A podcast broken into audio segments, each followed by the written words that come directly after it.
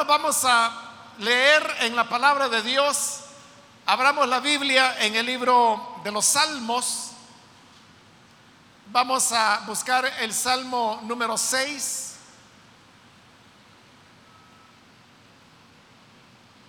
Estamos iniciando el estudio de, de los Salmos. Y en esta oportunidad corresponde el Salmo número 6, que es donde vamos a leer en esta oportunidad.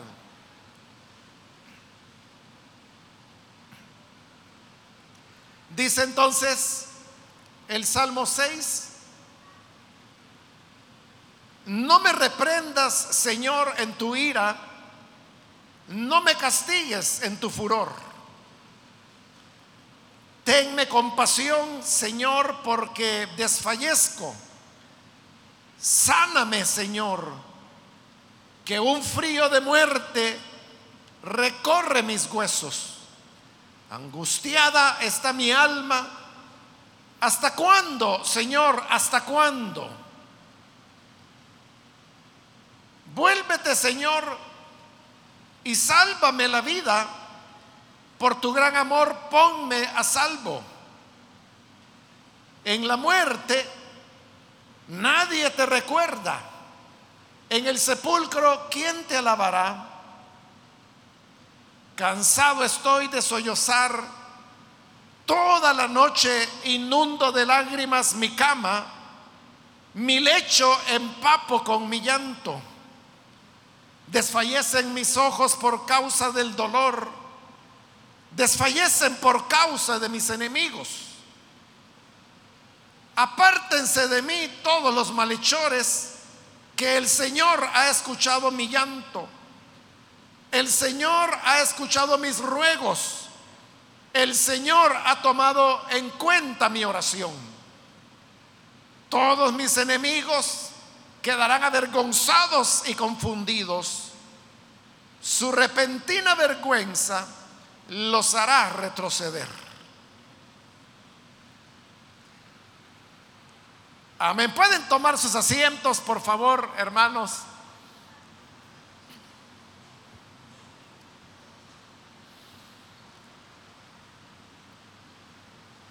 Hermanos, este día vamos a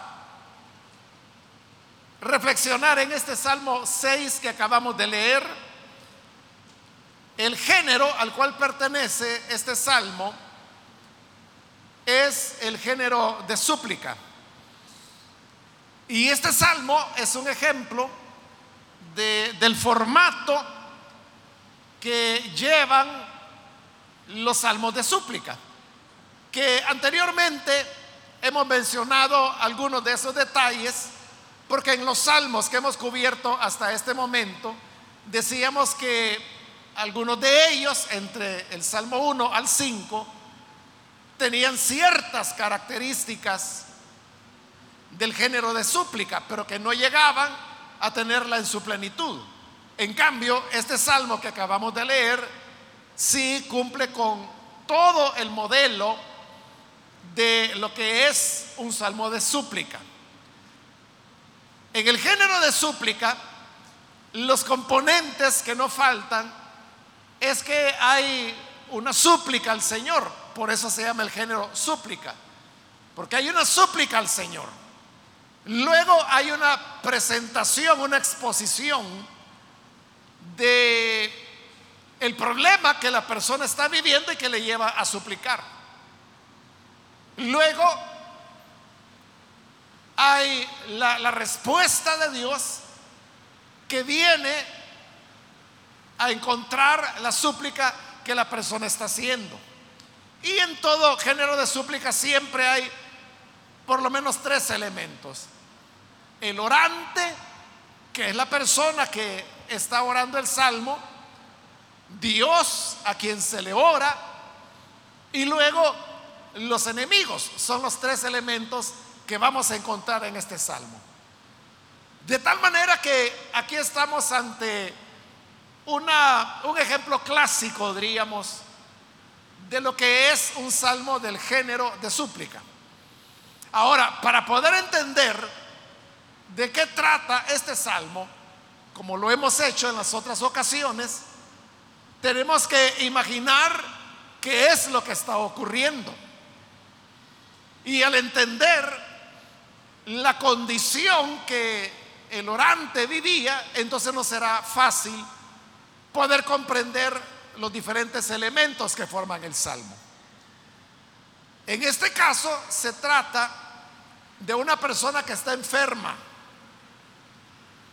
No se nos dice cuál es su enfermedad, solo sabemos que está muy enfermo, de manera que la vida de la persona está amenazada. Pero esta persona no solo está enfrentando un problema de enfermedad física, sino que además de eso se le añade una ansiedad interna, una angustia. Y como que si esto fuera poco, se agrega un tercer elemento y es lo que él llama sus adversarios que son los que en este salmo juegan el rol de enemigos, que es lo que siempre aparece en un salmo de súplica. No sabemos por qué él tenía estos adversarios o qué pretendían de él. Es poco realmente lo que se nos dice acerca de ellos, pero entonces lo que tenemos es una persona que ora, ora este salmo y que, repito, está enfermo físicamente, tiene una agonía interna, una pena interna y además de eso, adversarios que se han reunido en contra de él. Entonces, bajo estas condiciones, es que viene el orante y va a orar el salmo que ahora mismo comenzamos a ver. En el versículo 1 comienza con lo que es propiamente la súplica. Las súplicas normalmente aparecen en el modo imperativo. El imperativo, hermanos, es el, modo que nosotros utilizamos cuando queremos ordenar algo a una persona. Por eso se llama imperativo, porque está imponiendo. Entonces vemos que el salmo comienza con siete imperativos, porque esa es la esencia de la súplica. En la primera línea, allí usted puede ver que dice, no me reprendas. Ese es un imperativo que está dirigido a Dios, pero le está diciendo a Dios, no me reprendas. Se lo está eh, ordenando, podríamos decir, aunque sabemos que es parte de una oración. Pero es una oración que está hecha sobre el modo imperativo. Bueno, ese es el primer imperativo, no me reprendas el segundo aparece también en el versículo 1, no me castigues. Luego en el versículo 2 vamos a encontrar el tercer imperativo, tenme compasión. Más adelante, siempre en el versículo 2, el cuarto imperativo, sáname. Luego el 3 es un versículo de donde baja la intensidad de la súplica para volver a subir en el versículo 4, donde hallamos los restantes tres imperativos. Vuélvete, Señor, que sería el quinto. Sálvame la vida, que sería el sexto. Y el último, al final del versículo 4, ponme a salvo, que sería el séptimo. Entonces ahí están los siete imperativos. Si leemos solamente los imperativos, usted se va a dar cuenta de la fuerza que la súplica tiene. Porque el orante está diciendo, no me reprendas, no me castigues, tenme compasión, sáname, vuélvete, sálvame, ponme a salvo. Entonces usted puede ver que cuando ya uno se enfoca en los imperativos, uno puede ver la profunda necesidad en la cual la persona se encuentra. Entonces, volviendo al versículo 1, dice, no me reprendas, Señor, en tu ira. Y luego, no me castigues en tu furor. Note que ahí hay estas dos peticiones, pero que detrás de ellas está la idea que la situación que la persona está enfrentando, que ya dijimos que es una situación de enfermedad, de ansiedad y de adversarios. Lo que el orante ve en eso es de que es un trato que Dios está haciendo con él. Pero es un trato que tiene como propósito el corregirlo, el enseñarle. Por eso es que el versículo 1 dice, no me reprendas y luego no me castigues. Pero usted sabe que reprender es llamarle la atención a una persona.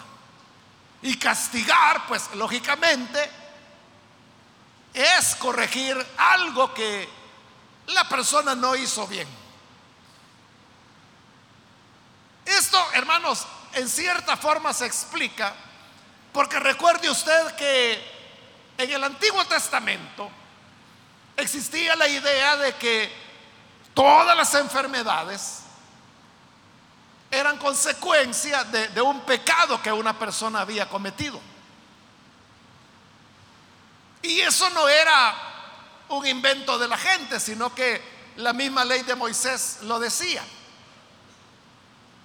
El Señor había dicho allá en el libro de Éxodo, yo soy el Señor tu sanador. Pero luego dice que si su pueblo andaba en obediencia, entonces dice, yo apartaré de ti todas las enfermedades, todas las plagas que envié sobre los egipcios. Pero si tú desobedeces, entonces yo traeré contra ti todas las plagas y las enfermedades que traje contra los egipcios. Entonces Dios está diciendo ahí que la enfermedad era un medio por el cual él iba a corregir a su pueblo o lo iba a castigar. Así es como se formó la idea de que toda persona que se enfermaba era porque Dios lo estaba reprendiendo o castigando. Y eso incluso llega hasta el Nuevo Testamento. Pero en el Nuevo Testamento es donde encontramos que el Señor Jesús termina con esa idea. En el Evangelio de Juan, en el capítulo 9, se nos narra que el Señor Jesús iba con sus discípulos cuando encuentran a un hombre que era ciego desde su nacimiento, nunca había visto. Y entonces los discípulos le preguntan, Señor, ¿quién fue el que pecó para que este hombre naciera ciego? ¿Fueron sus padres o fue él? Lo que está detrás de esa pregunta es lo que le estoy explicando, de que las personas tenían la mentalidad que la enfermedad era una consecuencia del pecado. Lo complicado con este caso es de que este hombre había nacido ciego. Por eso es que se preguntaban, ¿será que fueron sus padres los que pecaron? Y que como una reprensión contra sus padres, su hijo nació ciego. ¿O será que es el hombre mismo el que pecó y que por eso le vino la ceguera? Pero si era el hombre, entonces la pregunta es, ¿cuándo fue que pecó? Porque si nació ciego, entonces significa que desde que su vida comenzó, desde que él fue dado a luz, ya era ciego. Entonces, ¿en qué momento pudo haber pecado? Entonces viene el Señor y responde. Pero al responder el Señor rompe con esa lógica porque dice, oigan, no es que haya pecado Él o que hayan pecado sus padres. Y con eso el Señor estaba diciendo claramente que la enfermedad no necesariamente es una reprensión o un castigo de Dios. En el caso de este hombre que había nacido ciego, el Señor dijo, no, no pecaron sus padres y tampoco pecó el hombre. Y lo más intrigante es que el Señor les dijo, esta enfermedad es para que se manifieste la gloria de Dios.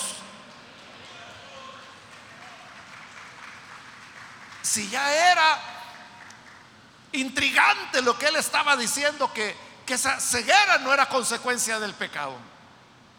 Lo dejó peor cuando le dice, la enfermedad es para que la gloria de Dios se manifieste. Y eso es lo que sucedió minutos después, cuando el Señor aplica lodo sobre los ojos del hombre ciego y le dice que se vaya a lavar al estanque de Siloé. Él va, se lava y cuando se quita el, el lodo, también desaparece la ceguera y recobra la vista. Ahí se manifestó la gloria de Dios. De manera, hermanos, que cuando una persona se enferma, no significa que ha cometido un pecado y que por eso se enfermó. No significa que el Señor está castigando a alguien. Porque hay personas que todavía tienen esa mentalidad que alguien se enfermó y le dicen, a saber hermano, examínese. ¿En qué le estará fallando al Señor? Pero eso, como digo, es una idea que Jesús descartó. Porque incluso él dijo que la enfermedad puede servir para la gloria de Dios. Hay diversas razones. Pero en esta época, como estamos en el Antiguo Testamento, la gente tenía esa mentalidad. Y por eso es que el orante, porque está enfermo, es que le dice al Señor, no me reprendas, Señor, en tu ira, no me castigues en tu furor. Hay que notar que lo que el orante está pidiendo no es que el Padre no lo reprenda o que el Padre no lo castigue. Lo que le está pidiendo es, no me reprendas en tu ira. No me castigues en tu furor. Porque sabemos que la reprensión y el castigo de Dios son necesarios. El libro de Hebreos dice que Dios al hijo que ama lo corrige. Y también dice Hebreos que cuando uno recibe la corrección, la disciplina de Dios dice, ninguna disciplina al momento presente se siente agradable, pero luego dará fruto de justicia. Es igual que, que el hijo que es reprendido por el padre, le llama la atención o le dice, bueno, como te portaste mal, entonces no te voy a dar dinero durante toda la semana. Esa es una manera, por ejemplo, de, de corregir a un hijo.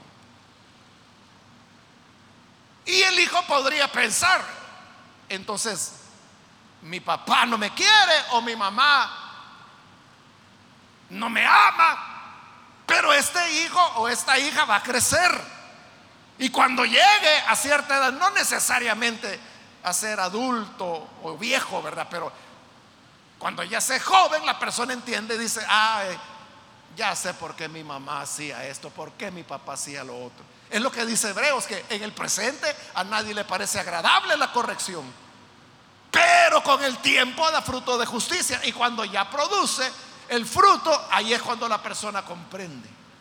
Entonces la corrección de Dios es importante. Hebreos también dice que nuestros padres nos disciplinaban como ellos pensaban.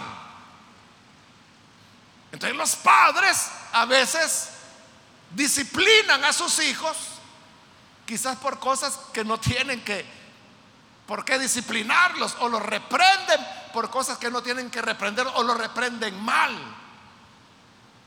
Le pueden decir, hijo, ¿y por qué hiciste eso? Ahorita mismo te vas a poner a orar. Y lo ponen de rodillas a orar, como castigo. Pero entonces, ¿cuál es la enseñanza que el niño está recibiendo? Que la oración es un castigo.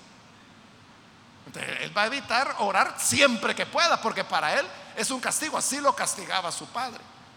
por eso Hebreo dice que nuestros padres nos disciplinaban como ellos creían, eh, o sea, en su buena intención.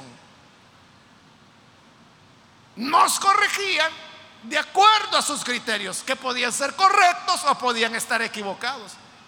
Pero Dios, dice Hebreos, nos corrige para nuestro provecho. Dios sí no se va a equivocar.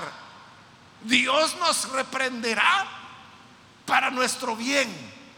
Entonces, esa es la razón por la cual el orante no le está diciendo que no quiere ser reprendido.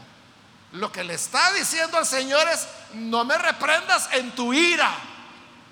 Repréndeme, pero no con ira. Y luego dice, no me castigues en tu furor. Está bien, castígame, pero no en el momento del furor, en el momento del enojo, sino que tranquilízate. Y luego, ya tranquilo, castígame. Y yo voy a recibir el castigo que tú me des. Entonces, esa es la razón por la cual el salmo comienza de esa manera. Luego, en el versículo 2, dice, tenme compasión, Señor, porque desfallezco. La palabra desfallecer, usted sabe que significa perder las fuerzas, perder el ánimo. La palabra en hebreo que se utiliza ahí y que se ha traducido desfallecer, la idea básica que maneja es la de marchitarse. Una planta se marchita cuando ya no recibe más nutrientes. O le falta el sol, o le falta aire, o le falta tierra o le falta agua. O sea, normalmente se marchitan por falta de agua. Entonces, eso es lo que está diciendo. Así es como se siente el orante. Tenme compasión, Señor, porque desfallezco, me estoy marchitando. Y el marchitarse, usted sabe que es un sinónimo de muerte. Luego le dice, sáname, Señor. Hoy está tocando exactamente el centro, lo que él necesita. Y es que está enfermo. Y como está enfermo, le está pidiendo al Señor que lo sane. Sáname, Señor. Y luego comienza a hablar de la ansiedad que, decíamos que no solo es la enfermedad física, que hemos visto que por esa enfermedad física está desfalleciendo y por eso pide ser sanado. Pero ahora va a comenzar a hablar de su condición interna, de la ansiedad. Entonces dice, un frío de muerte recorre mis huesos. Fíjese qué expresión más hermosa, hermosa desde el punto de vista literario, ¿verdad? Un frío de muerte recorre mis huesos. es hermosa la descripción, pero la experiencia es terrible, Porque si alguna vez usted ha experimentado ansiedad, usted sabrá que la sensación es así. Un frío de muerte que recorre sus huesos. Y por eso es que la persona que, por ejemplo, está bajo una crisis de ansiedad, se pone fría, se desorienta, puede sentirse un poco mareada, le palpita el corazón, lo que la gente llama taquicardia, ¿verdad? Y no necesariamente es eso, muchas veces es simplemente que se le ha acelerado el palpitar del corazón porque está en una situación de ansiedad. Y obviamente al acelerarse el corazón se acelera la respiración. Entonces la persona suda frío y entonces allí es donde usted puede entender lo que el salmista está orando cuando dice, un frío de muerte recorre mis huesos. Versículo 3, hoy lo dice directamente, angustiada está mi alma. Entonces, a la enfermedad física, hoy se suma la angustia, que le experimenta como ese frío que recorre sus huesos. Una experiencia interna difícil de explicar. Por eso es que la mayor parte de personas que tienen problemas de ansiedad o que enfrentan crisis de ansiedad no lo dicen. Porque creen que las demás personas no le van a creer o no le van a entender. Y de verdad, hermano, no es fácil que los demás entiendan a menos que lo hayan vivido. Pero como el que lo vive tiende a no decir nada. Entonces comienza a pensar que solo él tiene el problema.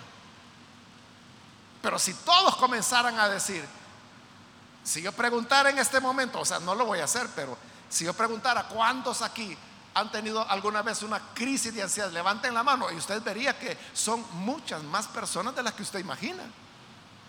O sea, no es solo usted, pero lo que ocurre es que no dice nada. Y lo peor es esto, que como usted se siente muy mal, sintió sus palpitaciones, lo que la gente llama taquicardia. Hay gente que cree que le está dando un, paro cardíaco. Entonces van al médico. Entonces viene el médico, le hace exámenes, le puede hacer un electrocardiograma. Y luego el médico viene y le dice, usted está bien, usted no tiene nada. Peor pone a la persona. Porque si el médico le dijera, mire, usted tiene tal o cual cosa, pero aquí están estas tabletas, tome una cada día por 15 días, la gente estaría feliz. Pero lo terrible es que el médico le dice, no tiene nada. Y de verdad no tiene nada. O sea, fisiológicamente la persona está bien. Porque los problemas de ansiedad sí, sí pueden tener una base física. Pero normalmente es más mental, psicológica. Entonces cuando viene el médico y le dice, no tiene nada, y se vuelve a repetir el episodio, y pudiera ser que va de nuevo al médico, pudiera ser otro médico, porque dice, no, aquel no sirve, no me halló nada. Entonces cambia de médico y va donde otro. Y este le dice, no tiene nada. Pero si yo me siento así, así, así, pero no tiene nada. Pero mire, yo pensé que el corazón se me estaba parando. No, pero ya le hicimos el examen. Está bien. No ha tenido problemas. Entonces la gente comienza a pensar que se está volviendo loca.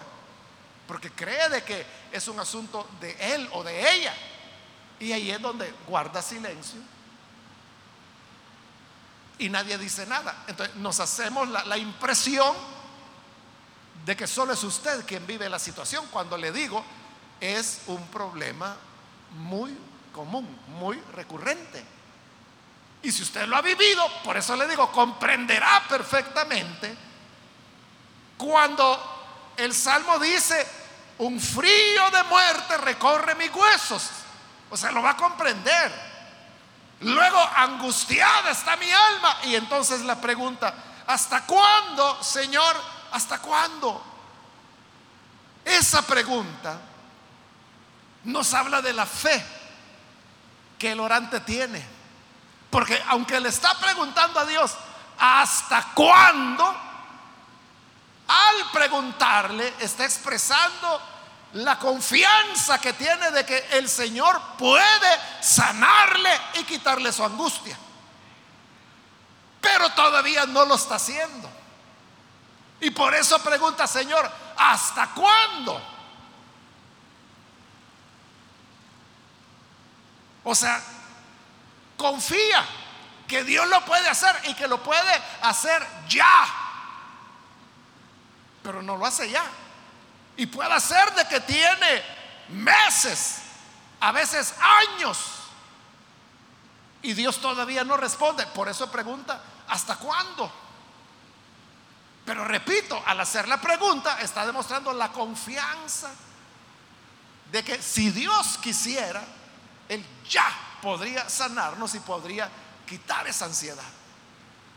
¿Por qué Dios no lo hace ya? Porque Dios siempre tiene propósitos. Todas las cosas que son desagradables porque estar enfermo no es agradable. Tener ansiedad, eso es terrible. Es terrible y sobre todo si se llega a situaciones de crisis. Es terrible. Uno quisiera que eso terminara ya. Pero Dios no lo hace. O sea, siempre queremos que todo termine ya. Pero hay ciertos propósitos que Dios tiene. Que Él está cumpliendo en nuestra vida. Es decir, que Dios puede incluso utilizar la enfermedad, la ansiedad para darnos, hermanos, lecciones. Los hermanos eh, adultos, voy a decir que, que estamos acá, a lo mejor usted recordará aquel programa que se transmitía en diversas emisoras, no solo cristianas, sino que seculares, que se llamaba Un mensaje a la conciencia, del hermano Pablo, quien murió hace unos 10 años No sé cuántos recuerdan al hermano Pablo.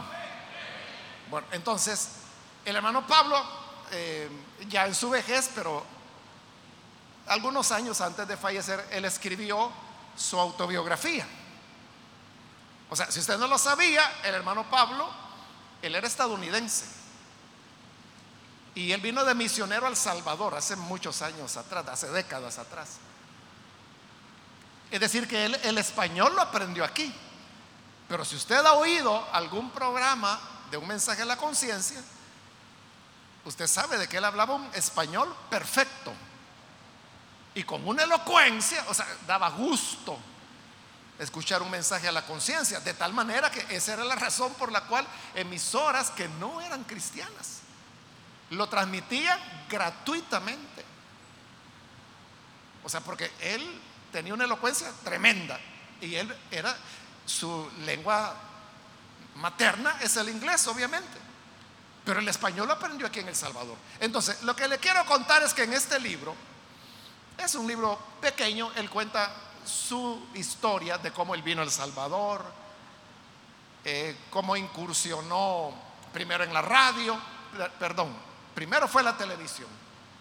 Apenas había nacido el primer canal de televisión en El Salvador cuando él puso un programa ahí donde salían actuando, eran dramas, diríamos, pero televisados, dramas bíblicos. Entonces esa era su manera de evangelizar.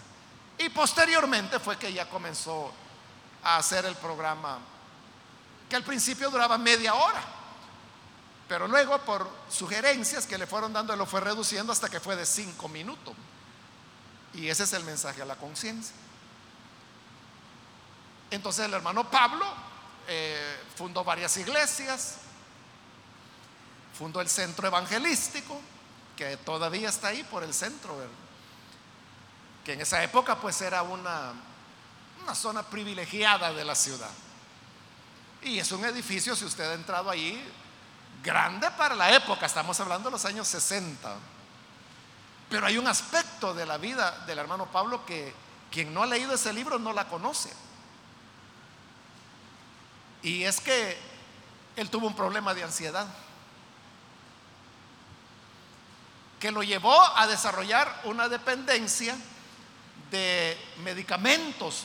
Y entonces resulta de que él ya llegó un momento en que él ya no podía vivir sin los medicamentos. Eso él lo narra en ese libro. Entonces, note, hablando de este tema de, de la angustia que el Salmo menciona ahí en el versículo 3, angustiada está mi alma. ¿Hasta cuándo, Señor? Es una experiencia que él vivió y que la relata en, ese libro que es su autobiografía.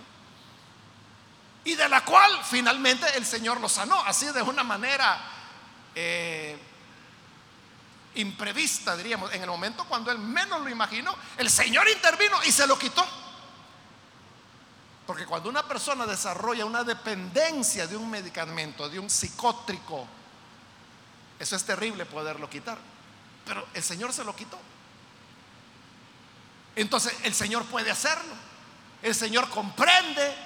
El Señor tiene la capacidad de poder desaparecer la enfermedad física, sanar, como dice el Salmo, como también aliviar la angustia del alma. Pero la pregunta es, ¿hasta cuándo? Señor, ¿hasta cuándo? Y eso es lo que no sabemos, pero ahí es donde la fe entra en el horno para ser purificada, para ser fraguada. Y esa situación de angustia, de necesidad, de súplica a Dios, es la que se expresa en un salmo como este. Por eso es que cuando hicimos la introducción a los salmos, usted recordará que yo le decía, ¿por qué razón nos gustan tanto los salmos? Es porque están reflejando la experiencia humana. Esto que le estoy diciendo en este momento, o sea, yo sé que aquí hay varios hermanos y hermanas que están entendiendo re bien lo que les estoy diciendo. ahí tiene un salmo que le está diciendo lo que usted vive, lo que usted siente. Y eso usted no lo va a encontrar en Reyes, no lo va a encontrar en el Evangelio de Lucas o en las cartas de Pablo. En los salmos los que abren el corazón humano, porque es del corazón que estas oraciones surgen hacia el Señor. Y por eso la pregunta, ¿hasta cuándo, Señor? ¿Hasta cuándo? En el versículo 4 continúa, vuélvete Señor y sálvame la vida. Es decir, el orante le está pidiendo al Señor que, que se vuelva a Él, como que si Dios le ha dado la espalda. Y usted sabe que cuando uno da la espalda a una persona es que uno no quiere saber nada de esa persona. Por eso es que el orante dice, vuélvete Señor, es decir, vuélvete, vuélvete a mí, vuelve a verme. Y luego le dice, sálvame la vida, por tu gran amor, ponme a salvo. Porque recuerde que aquí estamos en el Antiguo Testamento, el Antiguo Tiempo, donde muchas enfermedades, que hoy son enfermedades, hermano, controlables, en esa época eran enfermedades mortales. No habían antibióticos, por ejemplo. Y usted sabe que muchas, muchas de las enfermedades que uno vive aún hoy es por algún patógeno que entró dentro de nuestro cuerpo. Hoy mismo ya, ya está pasando, ¿verdad? Pero hoy mismo estamos o vivimos en las semanas anteriores eh, una condición de una plaga, diría yo, de, virus, no necesariamente COVID, pero eran eh, gripes y muchas veces combinados con diarreas. Entonces, y eso hermanos era una plaga, o sea, los niños, las niñas en las escuelas, esa era una, una plaga completa, ¿verdad? Le estoy hablando de las últimas tres, cuatro semanas. Pero hoy no nos morimos de eso.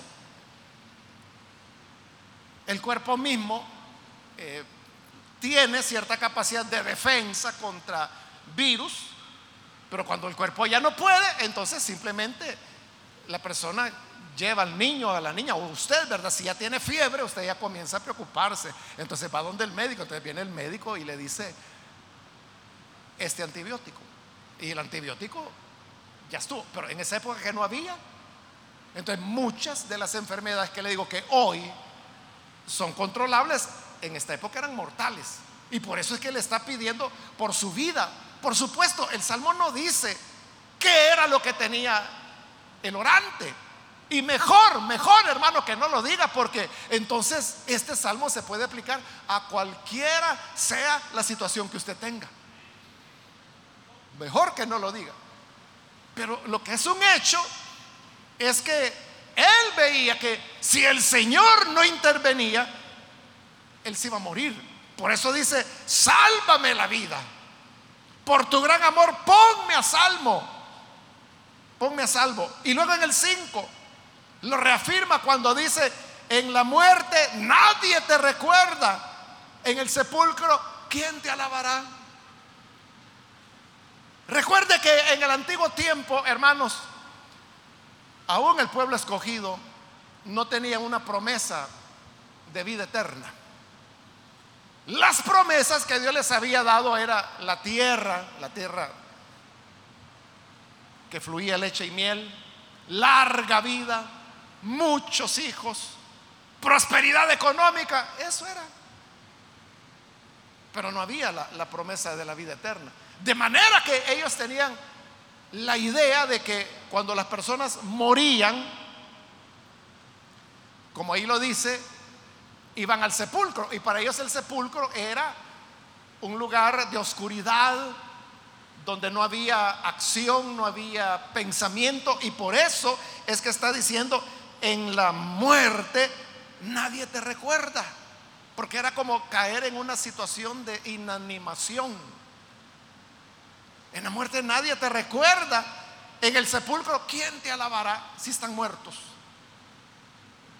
Es como que se le dijera, Señor, mientras yo tenga vida, yo te seguiré recordando. Mientras yo tenga vida, yo te seguiré alabando. Pero si tú no me salvas, y si voy al sepulcro, entonces ahí yo ya no me voy a poder recordar de ti. Ya no podré alabarte. Entonces, la muerte era como dicho de alguna manera como una pérdida para Dios. Porque Dios perdía a un testigo, perdía a un adorador. Y por esa causa es que le está suplicando que lo salve.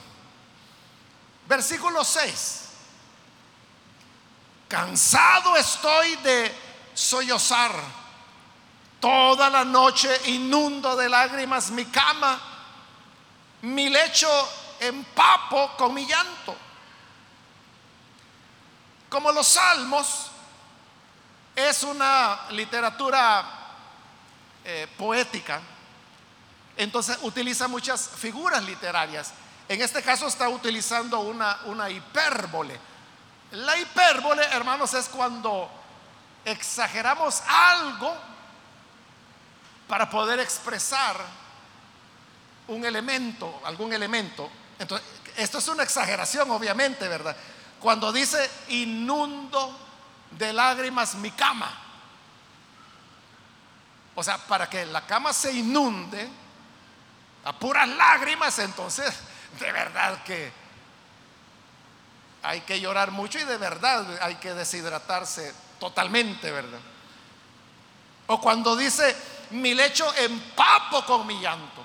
O sea, usted sabe que por mucho que una persona llore, nunca va a empapar la sábana o el hecho en el que reposan. Entonces, está exagerando. Esa es una hipérbole, una exageración.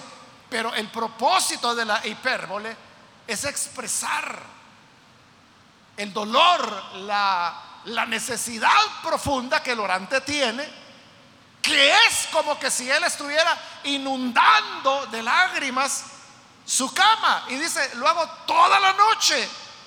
Cansado estoy de sollozar.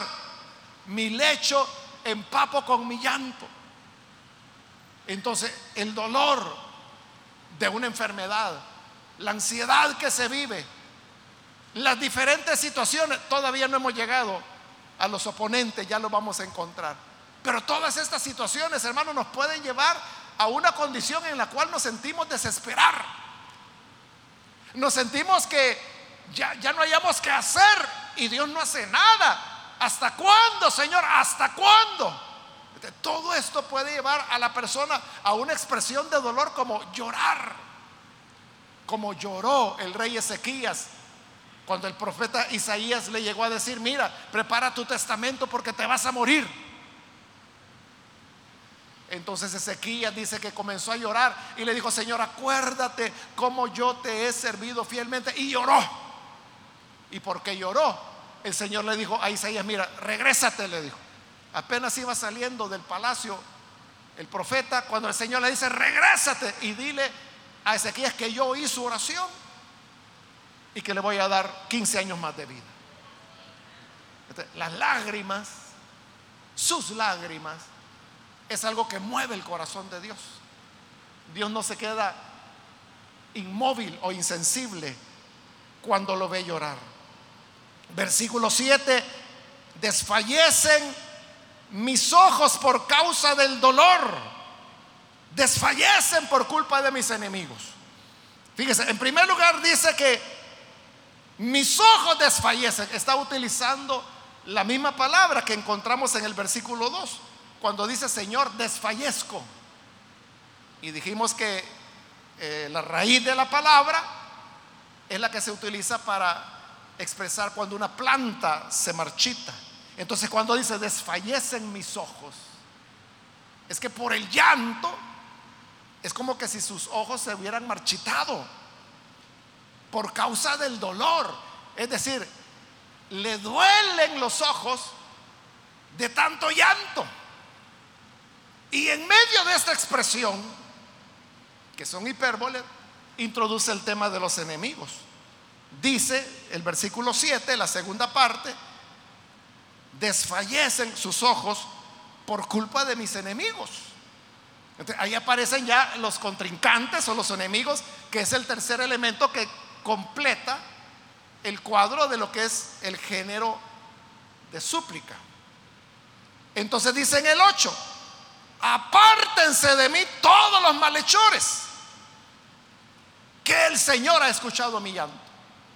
Entonces fíjese que esa es la petición que el orante tiene con relación a sus enemigos. Dice, apártense de mí todos los malhechores. Como le dije al principio, no se nos dice por qué estos hombres eran enemigos de él o qué le estaban haciendo. Él lo único que está pidiendo es que, que se aparten de Él. ¿Y cuándo es que nosotros le pedimos a alguien que se aparte?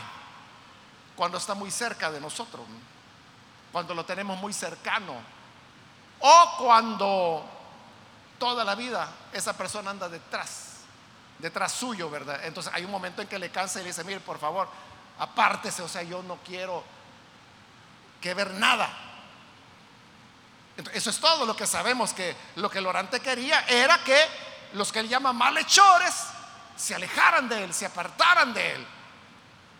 Probablemente, hermanos, lo que ocurría era que lo que hacen algunos malhechores, ¿verdad? Que se aprovechan de la condición de debilidad que una persona vive. Ya sea que sea una debilidad en salud, como era el caso de este orante, o puede ser una debilidad económica, puede ser una debilidad eh, eh, en cualquier sentido. Por eso es que los migrantes sufren mucho, porque precisamente porque son migrantes y no tienen documentos, ellos están expuestos a una debilidad de carácter legal. No están en su país, no tienen leyes que los protejan. Entonces, precisamente porque están vulnerables, es donde los malhechores se aprovechan de ellos para estafarlos, para robarlos, para secuestrarlos a veces, para esclavizarlos. aparentemente eso es lo que ocurría acá, que estos malhechores aprovechándose de que él estaba enfermo, algún daño querían hacerle. Entonces él viene y dice, apártense de mí. Y luego viene el cierre del salmo, donde viene la respuesta del Señor. Porque todos los géneros de súplica tienen como característica que terminan con la liberación del Señor. Y este salmo lo que enfatiza es que es el Señor el que da la salida. Porque mire la segunda parte del versículo 8. Dice, el Señor ha escuchado mi llanto. Versículo 9, el Señor ha escuchado mis ruegos. Siempre el 9, el Señor ha tomado en cuenta mi oración. tres veces está diciendo el Señor, el Señor, el Señor. Apártense de mí todos los malhechores, porque el Señor ha escuchado mi llanto, el Señor ha escuchado mis ruegos, el Señor ha tomado en cuenta mi oración. Aunque Dios tarde y aunque nosotros preguntemos hasta cuándo, llegará el momento cuando, igual que el Salmo diremos, el Señor escuchó mi llanto, escuchó mis ruegos y tomó en cuenta mi oración. Es una palabra de victoria.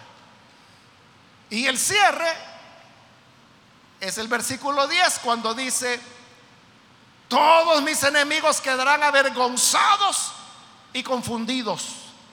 Su repentina vergüenza los hará retroceder. Es decir, los enemigos no reciben lo que esperaban. Quizás esperaban que se muriera. Y lo que ocurrió es que el Señor lo sanó. Quitó su enfermedad y le dio salud. Quitó su angustia y le dio paz. Quitó a los malhechores y los derrotó. Entonces Él es el que sale triunfante. Él es el que sale ganando. De manera, hermanos, que estemos enfermos o estemos viviendo en angustia o tengamos enemigos que están demasiado cerca de nosotros o las tres cosas juntas, como era el caso del orante. Supliquemos al Señor que nuestras oraciones sean para Él y como aquí dice, no me reprendas, no me castigues, tenme compasión, sáname, vuélvete, sálvame, ponme a salvo. Y nuestra oración será escuchada por el Señor y Él nos dará la respuesta.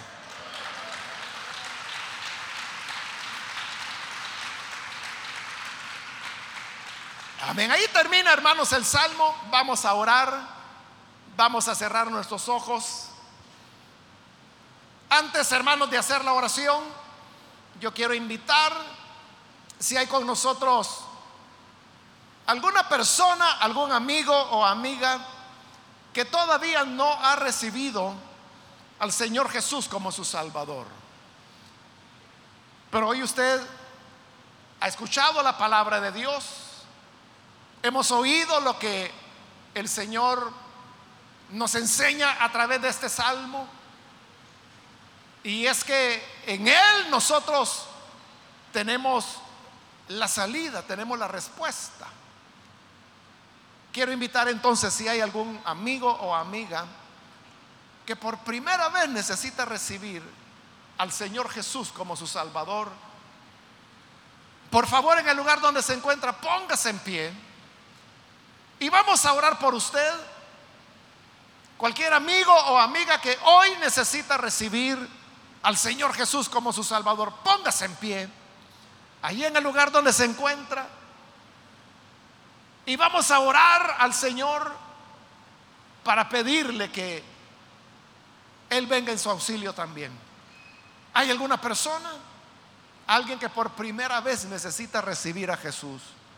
Póngase en pie. Hoy es su momento. Hoy es cuando queremos orar al Señor para que le bendiga, para que le socorra, para que lo sane, para que le traiga la paz que usted necesita y que ese frío que usted siente que le recorre por los huesos finalmente cese, termine. ¿Hay alguien que necesita esta salvación? Póngase en pie, por favor. Queremos orar por usted. Venga el Hijo de Dios. Acérquese. Vamos a orar por usted. ¿Hay alguna persona, algún amigo, amiga que necesita venir? Póngase en pie. Y vamos a orar por usted. También quiero aprovechar si hay hermanos o hermanas que se han alejado del Señor, pero necesita reconciliarse. También puede venir en este momento, póngase en pie y reconcíliese con el Señor. Vamos a orar por usted. ¿Hay alguna persona? ¿Algún hermano, hermana? Venga, es tiempo de volver al Señor. Es tiempo de encontrar en Él la reconciliación. ¿Quiere hacerlo? Póngase en pie. Venga, hermano. Hermana, venga, reconcíliese con el Señor. Y vamos a orar por usted. ¿Hay alguien? ¿Hay alguna persona que lo hace? Hoy es su momento. Aprovechelo, póngase en pie. Y vamos a orar. Voy a terminar, hago ya la última llamada. Pero si hay alguien que necesita venir a Jesús por primera vez o se va a reconciliar, póngase en pie en este momento. Hágalo ahora porque esta ya es la última llamada que hice y vamos a orar.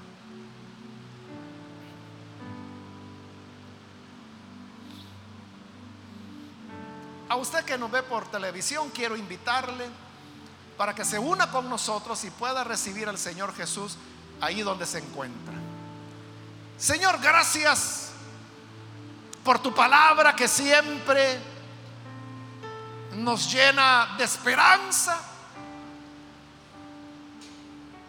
Es tu palabra que nos ilumina y nos muestra el camino de la fe y de la perseverancia.